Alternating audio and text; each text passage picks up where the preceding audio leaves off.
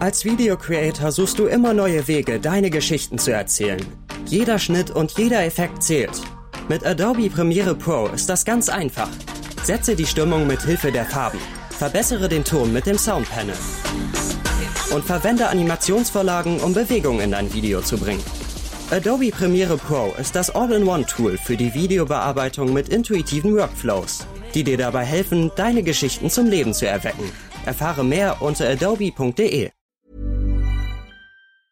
Wie wir die größten Fehler an der Börse vermeiden und genial einfach anlegen, das verrät uns heute Professor Martin Weber.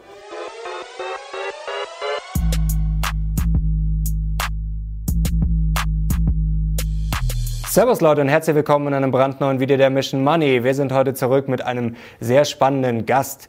Er ist Seniorprofessor für Betriebswirtschaftslehre an der Uni Mannheim und Experte für Behavioral Finance und er hat ein neues, sehr vielversprechendes Buch geschrieben. Das heißt die genial einfache Vermögensstrategie. Herzlich willkommen, Professor Martin Weber. Vielen Dank für die Einladung. Das ist ja jetzt äh, eine steile These, die genial einfache Vermögensstrategie. Was ist denn jetzt so genial daran? Das genial Einfache ist, dass man sich eigentlich mehr Gedanken machen muss, wann man anlegt, wie man anlegt, wie viel man anlegt. Aber wenn man sich mal den Sprung ins Anlegen gemacht hat und auch äh, der Börse offen gegenübersteht, dann ist es eigentlich relativ einfach. Mhm. Das klingt jetzt auch einfach, aber trotzdem ist ja die Theorie und die Praxis immer ein bisschen Unterschied. Also genial einfach, da denken viele wahrscheinlich zu Hause, ja gut, ähm, ETF, einfach mal MSCI World, Buy and Hold und dann auf lange Sicht passt das schon. Ist es wirklich so einfach? Ja, die, die wirkliche Sache ist, dass der erste Schritt, den Sie sagen, richtig ist. Beim zweiten Schritt ist es natürlich dann doch komplexer. Man muss sich eben im Laufe der Zeit anpassen. Wir sollen ja anlegen, nicht nur einmal für eine Woche oder für einen Monat, mhm. sondern wir sollen ja langfristig anlegen. Sie in Ihrem Alter fürs Alter, ich in meinem Alter fürs Endsparen, also das Ausgeben des Geldes. Mhm. Und da muss man natürlich die Allokation anpassen. Anpassen an, wenn ich Geld verdiene, wenn ich was erbe, wenn ich bei mir was verschenke an die Kinder. Und diese ganzen Sachen, das ist dann schon genial schwierig. Mhm. Genial schwierig. Wie wäre denn jetzt, sei mal, so der klassische Einstieg, äh, wenn wir jetzt mal so einen Zuschauer von uns nehmen, sei mal, der ist vielleicht 30 oder 25, ist jetzt vielleicht nicht der Riesenunterschied, und der will jetzt anfangen. Ähm, dann stellen sich viele die Frage, wie, wie kompliziert muss ich es mir jetzt machen? Also kann ich wirklich mit einem ETF anfangen oder brauche ich dann gleich fünf, brauche ich zehn? Äh, wie viele Assetklassen brauche ich? Also was ist denn, sei, mal, das Minimum, um noch einfach zu sein, aber dann doch schon vielleicht auch ein bisschen genial? Mal eine einfache Frage, muss man doch ein bisschen mehr vielleicht dazu sagen. Es gibt ja unterschiedliche Assetklassen, nehmen wir mal äh, Aktien als eine Assetklasse, die wichtigste, Anleihen, Rohstoffe und natürlich auch Immobilien. Immobilie ist eine andere Sache. Da hat man meistens ein Klumpenrisiko. Ich bin in München, wenn es einem jemals gelingt, hier ein Haus zu kaufen, ist meistens das Geld eh schon weg. Ne? Und äh, wenn man die anderen Anleihen äh, und Rohstoffe und äh, Aktien dann nimmt, sind drei Anlageklassen. Und dann muss man die abbilden. Und bei mhm. Aktien ist es sinnvoll, dass man wirklich weltweit breit diversifiziert. Das heißt, es gibt vier große Hauptregionen. Amerika, also Nordamerika, dann als nächstes Emerging Markets und dann Europa und dann das äh, Asia Pacific, das ist Japan, äh, Neuseeland und Australien. Das sind so die Regionen und das ist das Universum. Und in dieses Universum sollte man investieren. Mhm. Aber im MSCI World hat man ja immer das Problem, ähm, dass sich dann ja gefühlt auch aktiv bin, weil ja das übergewichtet wird, teilweise was gut gelaufen ist. Also wie gefährlich ist das dann? MSCI World ist natürlich die erste Sache, die Herausforderung, dass das äh, nicht MSCI World All Country, die meisten oder viele Leute, die nicht so dabei sind, übersehen dieses kleine AC, was dabei ist. Mhm. Und dieses kleine AC ist aber wichtig, All Country, da sind die Emerging Markets dabei. Das sollte man unbedingt machen. Emerging Markets sind nicht irgendwelche Drittländer, wo man Angst hat, die auf der Weltkarte zu finden. Das ist Brasilien, Indien, China. Also es besteht überhaupt keine Veranlassung, dass man in diese boomenden Märkte nicht äh, investiert. Äh, die nächste Sache ist, dass im traditionellen MSCI die USA wirklich stark übergewichtet ist. Und es ist für mich nicht klar, warum ich 50 Prozent meines Vermögens in amerikanische Aktien investieren soll. Deswegen ist, kann man da schon ein bisschen nachdenken und entweder eine andere Gewichtung der Region machen. Aber das ist letztendlich, wie Sie natürlich völlig richtig sagen, eine aktive Entscheidung. Mhm. Wie finde ich denn da das richtige Gleichgewicht aus aktiv und äh, passiv? Denn natürlich denken sich viele, oh, ich mache das mal, aber dann haben wir zum einen das Problem, das Sie gerade angesprochen haben, ich brauche ja die ganzen Länder, also kann ich den All Country World zum Beispiel nehmen. Würde der schon reichen jetzt oder? Naja, wir machen es ein bisschen anders. Wir sagen, dann ist es halt sinnvoll, dass man diese Gewichtung nach Marktkapitalisierung nicht nimmt, sondern nach, Welt, nach, der, nach der Wirtschaftsgrad der Welt. Also ich muss ja irgendeine Idee haben. Ich finde, wenn man genial einfach, was wir ja vorschlagen, genial einfach investiert, soll man zumindest ein Konzept haben, warum man das so macht macht und dann, dann kann man das genial einfach umsetzen. Ne? Und die Idee, dass man letztendlich nach äh, Bruttoinlandsprodukt, das heißt der Wirtschaftskraft der Weltregion investiert, mhm ist eigentlich für mich überzeugend. Ich will die Schornsteine der Welt als Kleinstunternehmer, als, als Aktionär abbilden und mhm. das mache ich eben mit so einer Gewichtung.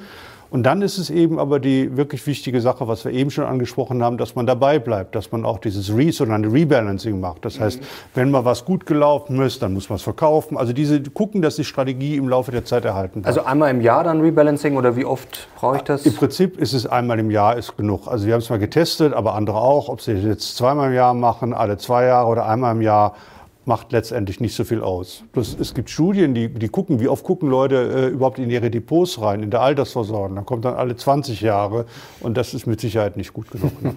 und jetzt werden sich sicherlich einige noch fragen, hm, ich würde jetzt gerne anfangen, aber jetzt hat der Professor Wilber gesagt, da gibt es ja noch die verschiedenen Assetklassen. Ähm, wie gewichtig das denn? Also jetzt gibt es ja immer das Vorteil Aktien, ähm, je älter ich bin, desto weniger Aktien. Also nach dem Motto, ein junger, ein 20-Jähriger, der jetzt vielleicht gerade zuschaut, der kann eigentlich 100% Aktien machen ähm, und auf alles andere pfeifen. Wie finde ich denn jetzt die richtige Gewichtung aus Aktien, aus Anleihen, aus dann noch Rohstoffen, dann vielleicht noch Immobilien, dann vielleicht noch ein Bitcoin? Wie, woran orientiere ich mich da? Es gibt zwei Aspekte. Der erste Aspekt ist äh, diese sogenannten, die auch, auch äh, gesetzliche Aspekte sind, ist Risikoeinstellung und Risikotragfähigkeit. Da kann man gleich was dazu sagen. Mhm. Und dann die Aspekte, wie man diese riskanten Anteile, also Aktien sind riskant, Anleihen sind auch riskant, zum Beispiel riskanter als viele Leute überhaupt meinen. Mhm. Und Rohstoffe sind auch riskant und wie man dieses Portfolio zusammensetzt. Und da kann man natürlich ganz unterschiedliche Meinungen haben, aber Aktien ist die wichtigste Anlageklasse, das heißt, wird mehr Aktien nehmen. Anleihen äh, wird man zur Stabilisierung dabei nehmen, um das Risiko zu diversifizieren. Und ein paar Rohstoffe wird man nehmen. Ob man da 10, 15, 20 nimmt, lässt sich aus wissenschaftlicher Perspektive nicht sagen. Dann hat man dieses Portfolio insgesamt und hat damit auch das Risiko reduziert. Und ob man jetzt alles Geld in so ein Portfolio steckt oder ob man sagt, ich lasse ein Drittel auf dem Festgeld liegen, hoffentlich noch mit 0% verzinst, ne, das ist dann die Risikoeinstellung und Tragfähigkeit was wirklich wichtiger ist, als man denkt, sich darüber Gedanken zu machen. Mhm. Jetzt schreiben Sie in Ihrem Buch ja auch äh, ziemlich am Anfang von einem Lebenszyklusmodell und schreiben da, die Lebensplanung ist voller Trade-offs. Also ich muss mich natürlich immer entscheiden. Zum, fängt ja schon mal an mit äh, Konsum und Investieren, dann äh, wie viel ich da reinstecke, welche Assetklassen haben wir gerade schon besprochen. Äh, wie kriegt man denn da die Balance gut hin? Das finde ich wirklich die, die, die genial schwierige Fragestellung. Also genial einfach ist, wie man es im Prinzip macht, aber diese Trade-offs sind. Ich kann natürlich äh, als Jugendlicher, wenn ich das erste Geld verdiene, es gleich raushauen, oder ich kann sagen, boah, jetzt habe ich endlich die Altersversorgung, kann irgendwie anfangen. Das ist ein Trade-off. Ich kann nicht beides haben, leider in der Regel. Ich kann natürlich als Jugendlicher oder als Jugendlicher, als junger Erwachsener äh, riskant anlegen und äh, habe dann vielleicht später mehr oder weniger entsprechendes Risikos. Das sind die Trade-off. Wie ich das finde, ist, ich, darüber muss ich mir Gedanken machen oder gucken, was andere machen oder auch mit einem Berater reden oder auch meine eigenen Präferenzen, das ist ja der Kernpunkt, äh, mir überlegen und meine eigene Lebensplanung machen, ein bisschen zumindest. Das ist gerade eben dieser Lebenszyklus. Also ich kann mir zum Beispiel sagen, äh, wenn ich irgendwo als äh, Beamter arbeite, weiß ich relativ sicher, was ich mit 60 verdienen werde oder mit 50 mhm. oder ich weiß was über die Pension. Wenn ich in der Beratung bin und weiß, dass ich äh, sowieso nachher Großmanager in der Industrie werde und sehr viel Geld später verdiene, dann weiß ich, dass ich äh, am Anfang vielleicht nicht so viel sparen muss. Wenn ich jetzt Fußballstar bin, der wie Bayern München, lass mal das überweg, äh, wie manche Firmen, äh, wie in manchen Fußball entsprechend wirklich Millionen verdiene, aber später weniger, ist es sinnvoll am Anfang zu sparen. Und genau diese Überlegung sind eigentlich das wirklich Spannende, was, was mir letztendlich hilft, im Lebenszyklus eben. Aber kann ich das überhaupt so planen? Also Sie sagen jetzt gerade richtig, Beamter, klar, da ist es anders, aber jetzt davon auszugehen, dass ich mal Großmanager bin, das wäre ja schon eigentlich ein großer, Denk, großer Denkfehler, oder? Ja.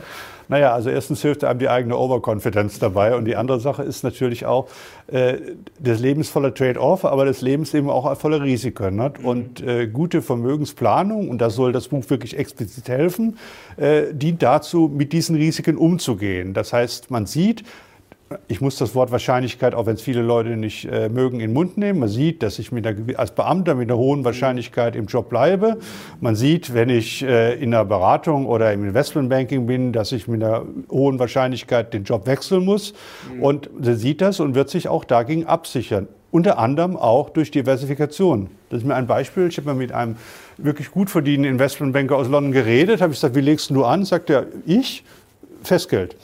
Gucke ihn völlig fassungslos an und sage, du bist doch jemand, der, der sich wirklich auskennt. Sagt er, mein, mein Gehalt ist so riskant, dass ich nicht noch im privaten Bereich zusätzlich mit dem Vermögen äh, äh versuche zu spekulieren oder versuche riskant anzulegen. Ja. Mhm. Das ist sehr spannend, da kommen wir jetzt gleich noch dazu, zu dem ganzen Thema Denkfehler, Behavioral Finance. Jetzt sind Sie Experte dafür. Jetzt haben wir wirklich ein extrem turbulentes Jahr. Äh, was wäre denn dieses Jahr der größte Fehler, also Denkfehler psychisch gewesen? Äh, man kann natürlich immer darüber diskutieren, handwerklich von der Vermögensaufteilung, aber was wäre denn jetzt so wirklich vom Kopf her sozusagen dieses Jahr der größte Fehler gewesen? Der größte Fehler ist immer die Panik, die man in den Märkten hat, weil man denkt, die jetzige Krise ist die schlimmste. Und äh, wenn ich mal so in die Vergangenheit zurückrede, denke, äh, dann gab es da auch schon also wirklich tolle Krisen. Ne? Es gab äh, die Weltwirtschaftskrise, es gab die Weltkriege, alles Mögliche. Das sind ja Sachen, die mindestens äh, genauso turbulent oder turbulenter war als die jetzige Krise. Und man muss einfach sehen, äh, die nächste Krise wird auch wieder kommen, die jetzige Krise ist da und das ist eben gerade das Unternehmertum, an dem man ja als Aktionär beteiligt ist, muss man mit diesen Krisen umgehen. Und wenn man jetzt mal ein paar Monate zurückgeht, so schlimm war es wirklich nicht, was allerdings Hindsight ist. Das heißt, der Fehler ist, dass man, dass man überreagiert und meint, man müsste jetzt unbedingt was machen. Man muss mhm. vorher was machen, nämlich diversifizieren. Und wenn es dann passiert ist, muss man ruhig halten und vielleicht was anpassen. Aber keep cool und carry on heißt es. Mhm. Ja unsere also, Freunde aus England sagen. Also man muss sich sozusagen vorher überlegen, was man haben will, wenn es dann schlecht läuft. Ja, ich muss wissen, wenn was ist, will ich bremsen oder nicht. Aber ich muss nicht dann hektisch anfangen, was zu machen, weil ich kann es eh nicht vorhersagen. Das mhm. ist der Kernpunkt. Jetzt forschen Sie da auch viel und äh, lesen Paper, schreiben selber Paper. Ähm, Gibt es irgendwas in der Behavioral Finance Forschung, was jetzt vielleicht manche noch nicht so auf dem Schirm haben? Also Hindsight Bias, Overconfidence Bias sind ja so Klassiker. Gibt es irgendwas Neues, wo Sie vielleicht dran sind und sagen, oh, das ist eigentlich was, was wir bisher noch nicht so beachtet haben? Naja, eine Sache, eine gute Möglichkeit, ein neues Forschungsergebnis zu promoten. Was wir, was wir uns äh, gefunden haben, ist ja, gibt ja einen Effekt, der auch in der Praxis schon bekannter ist, der sogenannte Dispositionseffekt. Das heißt, man hat tendenziell, wenn die Aktien gut sind, verkauft man sie schneller und wenn die Aktien im, im Minus sind, will man dabei bleiben. Mhm. Und jetzt haben wir eben gefunden, dass das zwar ein allgemeines Phänomen ist, aber wenn die Märkte gut gelaufen sind, versus wenn die Märkte schlecht gelaufen sind, verhalten die Leute sich ganz anders. Ne? Sobald die Märkte anfangen zu kippen, werden die Guten verkauft und die Schlechten überhaupt nicht mehr. Also die Leute haben immer ein unglaubliches Bedürfnis, Gewinne zu realisieren. Das ist der Treiber. Die Verlustseite ist gar nicht so, so zentral. Die Leute wollen Gewinne realisieren. Und wenn der Markt hochgeht, dann realisieren sie nicht einen Gewinn, weil sie sagen, geht wohl noch weiter. Aber wenn sie halt das Gefühl haben, dass der Markt kippt, dann wird auf Teufel komm raus verkauft, obwohl die Leute es nicht vorhersagen können. Das heißt, es verstärkt den Effekt noch. Aber grundsätzlich, wenn es läuft, ähm, Klar, man kann natürlich sagen, wenn ich jetzt dick im Plus bin, kann ich verkaufen und mal einen Gewinn mitnehmen, vielleicht ein bisschen Cash aufbauen. Aber grundsätzlich ist es ja auch ein Fehler eigentlich, die Gewinne zu beschneiden, oder? Also zu verkaufen, wenn es gerade gut läuft, ist ja eigentlich auch falsch. Ja, weil ich ja nicht weiß, was morgen ist. Ne? Denn die Aktienkurse, muss, Aktien, muss man mit Aktienkursen reden. Und wenn man den Aktienkurs fragt, weißt du, wie du gestern warst, weißt du das nicht. Ne? Und der Aktienkurs ist, ist es zufällig morgen. Ne? Also mhm. zufällig ist falsch, aber es ist natürlich eine Ausgeburt der ganzen unternehmerischen Entscheidungen und der, der Wirtschaft und so weiter. Aber ich kann es nicht vorhersagen. Das heißt, ich muss muss es wie ein, ein Zufall behandeln. Mhm. Ja, wie entsteht dann so ein Aktienkurs? Also klar, wir wissen aus Angebot und Nachfrage, aber Geht das noch irgendwie weiter? Also zum Beispiel jetzt morgen der Kurs vom Bayer, wie entsteht der denn dann? Naja, das ist Angebot und Nachfrage, die aber natürlich getrieben ist. Wenn man idealtypisch nimmt, dass wir, dass wir da sitzen, unser Portfolio haben und dann bekommt man eine neue Idee, bekommt, äh, äh, dass irgendein Werk von Bayer in, was weiß ich, Südostasien funktioniert nicht mehr richtig. Ne? Dann denkt man, oh, das wird negativ auf den Gewinn sein. Und dann will ich natürlich verkaufen und äh, hoffe, dass es andere Leute gibt, die es noch nicht gelesen haben, die Nachricht, von denen ich dann, äh, denen ich dann meine Aktie gerade noch rechtzeitig verkaufen kann. Dadurch entsteht Handel und Handel entsteht natürlich auch, dass Leute investieren, dass Leute Geld übrig haben, wenn sie so wollen, um es später wieder zu bekommen. Das heißt investieren. Das heißt, die einzelnen Leute, die Sparplan machen, haben ja eine Notwendigkeit zu investieren. Dadurch entsteht dann eben auch Handel. Mhm. Also würden Sie dann sagen, man kann das irgendwie einschätzen oder eigentlich gar nicht? Nein. Also ich kann es nicht einschätzen. Mhm. Ja. Also würden Sie oder investieren Sie dann auch überhaupt nicht in Einzelaktien? Ich persönlich investiere nicht in Einzelaktien. Ich kann das nachvollziehen, dass Leute auch mal in Einzelaktien investieren. Das ist dieses Core Satellite. Das heißt, wenn ich mein großes Portfolio habe, habe meine Altersversorgung und habe dann den Nachbar, der, der bei einer mittleren Firma oder kleineren Firma arbeitet und völlig begeistert erzählt, also nicht insidermäßig, aber völlig begeistert erzählt, da denke ich, da will ich dabei sein oder so. Das ist in Ordnung. Ne? Das ist auch mhm. gut. Dadurch ist man auch ein bisschen am Puls der Zeit dabei, aber das ist keine Vermögensanlage. Das ist mehr so äh, hobbymäßige Auseinandersetzung mit interessanten Aktien. Das mhm. ist okay. Aber wenn man jetzt mal die Theorien ein bisschen anders spinnt, wir haben es jetzt gesehen während Corona, dass es sehr viele Verlierer gab, aber auf der anderen Seite auch sehr viele Gewinner. Ähm, Jetzt kann ich mir schon gewisse Gedanken machen, äh, wie Geschäftsmodelle laufen. Also gut, dass jetzt Internet nicht die schlechteste Idee ist, das wissen wir jetzt schon seit ein paar Jahren. Dass vielleicht auch sowas wie Biotech und äh, alle Trends, also natürlich sind Trends nicht immer erfolgreich, aber trotzdem, wenn ich da mich ein bisschen geschickt positioniere, kann ich da nicht viel mehr rausholen, als wenn ich jetzt einfach ein ETF habe und habe dann die ganzen alten Dickschiffe drin, die Problemkinder, ich sage jetzt mal Autobauer, äh, vielleicht Energie, die jetzt nicht mehr auf dem Stand der Zeit ist, wenn jetzt das Stichwort ESG noch kommt.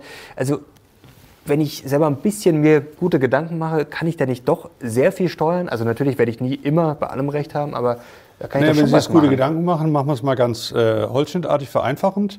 Äh, in der Krise war relativ, ist relativ schnell klar, als man sah, welches Ausmaß der Krise äh, annimmt, dass, äh, dass, dass Onlinehandel und alles, was mit äh, mit Healthcare zu tun hat, gut ist und dass die Reisebranche da niederliegt. Also würde ich dann in Kreuzfahrtschiff investieren? Nein, kurz nach der Krise. Aber der Punkt ist ja gerade, dass die Kurse dieser, dass andere Leute sich dieselben Überlegungen machen. Das heißt, die Kurse von Kreuzfahrtaktien, wenn man die mal so, so nimmt, werden an dem Tag, als es bekannt wurde, dass die Schiffe nicht mehr fahren, direkt runtergegangen sein. Und zumindest bei mir, wenn ich dann 24 Stunden oder 48 Stunden mir überlege, dass Kreuzfahrt eigentlich nicht gut ist, dann gucke ich auf den Kurzzettel und sehe, dass die Dinger gar nichts mehr wert sind. Und äh, das heißt, diese Vorhersagbarkeit der Zukunft, das ist das Kernproblem. Und was wir eben oft nicht sehen, ist, dass das Wissen, was wir haben oder uns angelesen haben, von anderen Leuten, die schneller lesen können, in den Kursen schon äh, drin mhm. ist. Also muss man schon sehr weit vorne dabei sein, wenn man da erfolgreich sein will. Man muss der Erste äh, sein. Man muss eben gucken, ich handle eben gegen Goldman Sachs oder so. Ne? Mhm. Und die können in der Regel schneller lesen oder haben andere Instrumente, um es ein bisschen ordentlicher zu sagen, äh, um das aufzubereiten. Wie funktioniert denn eigentlich Antizyklik? Denn jetzt denken wir mal einen Schritt weiter, was sich dann viele denken, äh, die merken dann, wie Sie sagen, vielleicht nach zwei, drei Tagen oder vielleicht nach zwei, drei Wochen, ja, die Kreuzfahrtschiffe die sind jetzt mal gut abgestürzt. Und dann ist ja der nächste Gedanke, vielleicht erholen sich die ja irgendwann wieder, vielleicht in einem Jahr, vielleicht in zwei, drei Jahren. Ähm, dieses antizyklische Investieren oder manche bezeichnen es dann auch als Value sozusagen unter dem fairen Wert zu kaufen. Das hat ja früher gefühlt besser funktioniert. Value ist ja jetzt eigentlich seit zehn Jahren mehr oder weniger tot.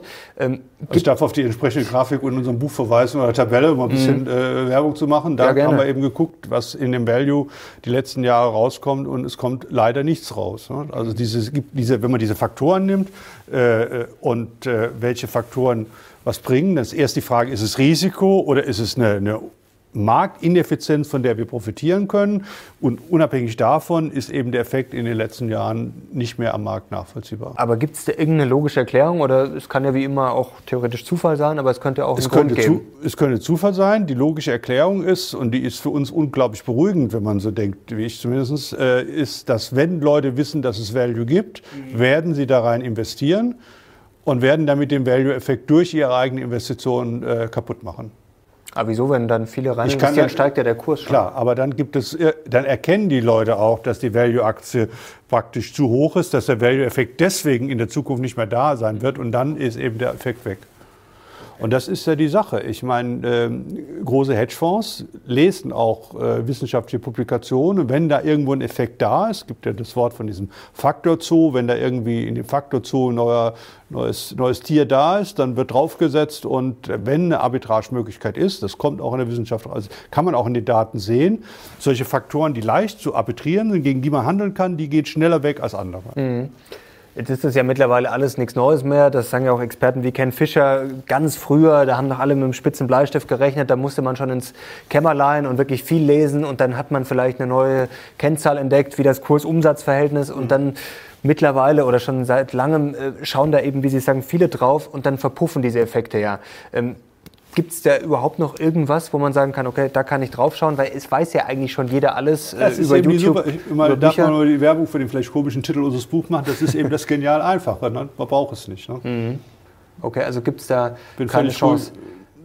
es gibt immer eine neue Chance. Ne? Man kann ja nicht sagen, äh, es kann sein, dass äh, heute schon der nächste Faktor entdeckt ist, der vielleicht grundlegender ist oder die nächste Überlegung entdeckt ist. Das kann man natürlich nicht ausschließen. Aber vom jetzigen Wissensstand ist es eben nicht so einfach. Ne? Wie sieht denn Smart Beta aus? Denn Momentum ist, glaube ich, so was, was viele auf dem Zettel haben, wenn man mal so dran denkt, ja, es gibt ja gefühlt äh, nur noch diese ganzen Tech-Aktien, die laufen. Also wäre da Momentum dann vielleicht was, wo man sagt, ja, okay, das ist vielleicht das Einzige, was noch funktionieren kann, weil sich die Gleichgewichte immer mehr verschieben, gefühlt Richtung die Großen? Oder ist das auch, äh, trügt da der, also Momentum darf, ich weiß nicht, wie weit ich hier, äh, wenn ich unter uns hier mal aus meinem Leben was erzählen darf, vor ungefähr 20 Jahren, äh, ich war der Erste, also der glaubt zumindest der Erste in Deutschland, der eine Studie zum Momentum gemacht hat. Ich war in den USA auf einer Tagung, habe das gehört, fand das toll, haben das mit deutschen Daten repliziert. Es kam auch in Deutschland raus und wir dachten, endlich eine Möglichkeit, reich zu werden, ohne zu arbeiten. Wir sind sogar damals äh, zu einer Bank hingegangen, haben gesagt, mach doch das, am besten so, dass wir das für abbekommen. Und der sagte als erstes, das kann man an die Zahnärzte in, äh, in Oberfranken nicht verkaufen. Ne? Und äh, dann haben wir später nochmal ein Gutachten für eine Investmentbank gemacht, die das umsetzen wollten. Das war aber dann so, als gerade die Paper über Momentum Crashes rauskamen. Die Momentum-Strategie funktioniert fast immer, aber wenn sie nicht funktioniert, geht sie unglaublich in die Hose. Das heißt, wenn man mal die Momentum-Strategie von, habe sie da vorlesen, deswegen weiß ich es, von März und April 2009 nimmt, hätten sie in der Momentum-Strategie in diesen Monaten 50 Prozent ihres Gelds verloren. Das sind wahnsinnige Risiken, die in der Momentum-Strategie drin sind. Das heißt, Momentum-Strategie ist eine Strategie, die vielleicht mehr bringt eine Zeit lang, aber sehr hohe Risiken hat. Und äh, Sie können sagen, wenn Sie die Momentum-Strategie in der Vergangenheit 30 Jahre durchgehalten haben oder 20, dann bringt sie mit Sicherheit was. Mhm. Und da hat die Investmentbank gesagt, sowas können wir nicht verkaufen. Ne? Können nicht eine Strategie verkaufen, wo wir ein Risiko haben, dass wir zweimal hintereinander fast das, äh, die Hälfte des Geldes verlieren. Liegt das dann wieder an diesem Dispositionseffekt, dass man dann gefühlt die guten Aktien so lange reitet, bis man dann das Gefühl hat, oh, jetzt kehrt es um und dann verkauft man die Kann wieder als erstes? Kann man letztendlich nicht genau sagen. Okay. Es gibt dann auch so Versuche, die Momentum, da geht natürlich die nächste Stufe, dass wir, jetzt müssen wir nur noch den Momentum-Crash vorhersagen. Aber das Problem ist, dass die Daten das nicht hergeben. Ne? Weil wir haben eben nur so, wir haben eigentlich zu wenig Krisen, um empirische Forschung darüber zu machen. Ne? Wir haben vielleicht vier, fünf große Krisen und damit können Sie keine Statistik machen. Und deswegen ist das für mich so das Ende der, der, der wissenschaftlichen äh, mhm. Diskussion. Jetzt ist ja Risiko immer ein spannendes Thema. Äh, das sieht ja jeder gefühlt anders. Was ist denn jetzt wissenschaftlich erklärt definiert Risiko? Das hängt wiederum davon ab, als Wissenschaftler kann man ja keine klare Antwort so einfach geben. Nein, Wissenschaft ist in der Finanzmarktdiskussion und Finanz sehr viel ist völlig klar. Volatilität, das ist die Schwankung der Märkte für die Fachleute die, die Wurzel aus der Varianz, das geht so hin und her, wie stark das schwankt. Mhm. Und je weiter das weg ist vom Mittelmeer, vom Mittelmeer, Entschuldigung, vom, vom Mittel, Hoffnung, vom Mittelwert, je weiter das weg ist, äh, umso stärker wird es gewichtet. Das ist die Volatilität. Und das ist das Maß für das Risiko, was in den Finanzmarktmodellen drin ist. Aber ist das wirklich Risiko? Denn ich kann jetzt sagen, wenn ich jetzt genial einfach anlege, und dann schwankt es eben, kann ja auch beim ETF sein, sei mal in den ersten Jahren mehr, weiß ich ja trotzdem, dass die Welt jetzt nicht zusammenbricht und dann schwankt es halt vielleicht danach ein bisschen weniger. Ähm, es kommt ja quasi aufs Endergebnis drauf an. Also ist, wie sinnvoll ist denn dann die Wohler als Risikomaß? Es gibt auch andere Risikomaße, wie zum Beispiel äh, den erwarteten Verlust oder die Verlustwahrscheinlichkeit. Und wenn man äh, Anleger befragt, was natürlich auch gemacht worden ist, was empfindet ihr denn intuitiv als Risiko, dann sagen viele Leute, dass ich was verliere. Ne? Und da muss man eben mit sich selbst ins Reinen kommen, äh, ob man die Wohler nimmt man sollte sie vielleicht nehmen, weil die ganze Finanzmarktmodelle ausmacht und sie bildet eben große Teile auch dieses äh, erwarteten Verlust oder Verlustwahrscheinlichkeit ab. Mhm. Und man hat ja dann noch den gegenläufigen Effekt. Es ist ja nicht nur das Risiko da, sondern auch die Rendite, die erwartete Rendite. Und wenn man dann sieht, dass äh, man zwar eine Schwankung hat, aber die, die tendenziell erwartete Rendite doch plus sechs Prozent ist, wenn man so Pi mal Daumen, dann wird die Verlustwahrscheinlichkeit im Laufe der Zeit immer geringer. Nicht? Und wenn man wie Sie noch jung ist und mal 30 oder ich weiß nicht 40 Jahre äh, investieren kann, ja, dann, dann 30, 40 ist, hoffentlich noch, dann, dann ist da nicht mehr, das ist da nicht mehr viel äh, da. Gibt es da noch irgendwelche Tricks? Äh, viele setzen natürlich auf Sparpläne, gerade wenn man jünger ist, ist es natürlich praktischer, wenn man jetzt noch nicht so viel Geld zur Verfügung hat. Ist das sinnvoll oder ist das vielleicht sogar ein Nachteil? Ähm, dieser Cost-Average-Effekt ist ja durchaus auch zum Beispiel ein bisschen mit Vorsicht zu genießen. Also jetzt habe ich die, die, die Kernsache, wie wir am Anfang gesagt haben, ist diese Lebenszyklusüberlegung. Das muss nicht so theoretisch klingen, aber man kann sich einfach überlegen, wann brauche ich welches Geld und, und kriege ich vielleicht irgendwoher was und will ich was Haus kaufen oder also diese Sache. Dann kommt äh, das, wenn Sie wollen, genial einfache Investieren. Das ist eine Sache. Und äh, die nächste Sache, die Sie gerade angesprochen haben, ist, wie, wie kriege ich das Geld? Und ich sage es ganz einfach, wenn ich, wenn ich das Geld überhaupt spare ich. Und äh, wenn ich es brauche, entspare ich. Jetzt ist aber der Punkt, ich, die Frage, ob ich Geld übrig habe, ist ja, ist ja eine Frage, die ich selbst entscheide. Das ist wieder dieser Trade-off. Mhm.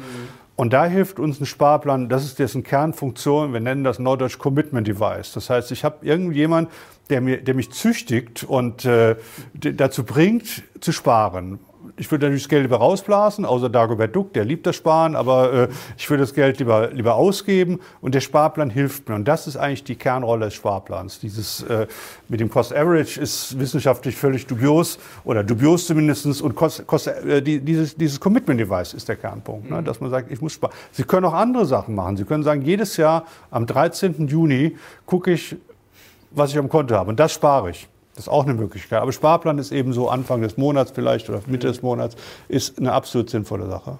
Züchtigen ist ein gutes Stichwort. Das müsste man vielleicht auch den einen oder anderen Experten, wenn man zumindest Ihr Buch liest, da haben Sie nämlich schon beschrieben, wie oft Experten daneben liegen. Also ist das eigentlich völlig sinnlos, auf äh, Experten oder auch auf Crash-Propheten oder auch wen immer zu hören? Also ich versuche ja auch Experte zu sein und dass Sie auf mich hören, das ist natürlich nicht sinnvoll, äh, sinnlos. Jetzt bin ich schon falsch durcheinander. Also es ist nicht sinnvoll bei, bei manchen Punkten. Manche Punkte sind eben, äh, wo man Sachen richtig und falsch machen kann. Also richtig und falsch machen kann, ist zum Beispiel Diversifikation. Diversifikation ist sinnvoll. Das ist eine richtig falsch Sache. Vorhersagen ist was anderes. Vorhersagen im Risiko sind Glückssachen. Also wenn ich eine Münze hochwerfe extrem und ich sage, ich habe das Gefühl, dass dreimal in einer Zahl kommt, ist das kein Expertentum, sondern Glück und äh, es gibt natürlich manche Sachen, wo wir dringend einen Experten haben möchten und deswegen auf Leute hören, die Zufälle als Expertentum pro, äh, äh erklären für mich ist das Beispiel immer eine Krise. Kann ich eine Krise vorhersagen? Antwort nein. Wenn ich es könnte, dann, dann, dann würde ich ja irgendwie, ich kann es nicht. Aber ich kann Ihnen auch leider sagen, die nächste Krise kommt. Ne? Nur die Frage ist, wann, welche. Die nächste Krise ist anders, kann ich auch vorhersagen. Aber selbst das ist nicht völlig überzeugend. Ne? Wie ist denn das vielleicht noch abschließend mit der Vergangenheit? Das ist ja mal das Problem. Wir rechnen natürlich gerne mal voraus. Sie haben vorher auch schon erwartete Rendite ich kann ja quasi nur die Vergangenheit nehmen, es gibt ja nichts anderes, also rechne ich vielleicht mit 5, 6, 7 Prozent. Ähm, auf der anderen Seite rechnen viele dann auch immer, der letzte Crash äh, wird dann der nächste wieder sein, was ja schon wieder gefährlich ist. Man hat ja dann diese Fat-Tail-Risiken, das hat man jetzt ja auch mit den Robo-Advisern zum Beispiel gut gesehen, mit diesem Value at Risk, äh, dass das schnell nach hinten losgehen kann. Also was können wir denn überhaupt irgendwie ansatzweise prognostizieren? Also was ich mit diesen Aktienkursen, das finde ich eigentlich schon eine, keine schlechte Sache, da eine erwartete riesige Rendite zu prognostizieren. Denn ich muss, was ist denn ein Aktienkurs? Ich muss ja sagen, das ist ja eine Beteiligung am Unternehmen. Und da haben wir eine ökonomische Theorie dahinter. Die ökonomische Theorie besagt einfach, dass ein Unternehmer im Durchschnitt mehr verdient, weil er das Unternehmensrisiko trägt und weil er ja auch in Märkten was macht. Das heißt, ich bin da nicht irgendwie einfach nur im luftleeren Raum, sondern ich bin an Unternehmen beteiligt und mal salopp gesagt, die Unternehmer rauchen schon immer dicke Zigarren, aber mancher geht pleite. Und ich habe heute die Möglichkeit, mich daran zu beteiligen. Zuerst, das ist ein theoretisches ökonomisches Argument, was ich auch, wenn Sie wollen, mathematisch äh, mit Formeln äh, kamouflieren kann. Und die zweite Sache ist ja, wir haben ja Daten nicht nur irgendwie von ein paar Jahren, sondern wir haben ja aus dem amerikanischen Aktienmarkt Daten von über 200 Jahren. Und da kommt es ja genauso raus. Ne? Und äh, also das heißt, die Idee hat ein, hat ein theoretisches äh, Hintergrund. Wir haben empirische Daten.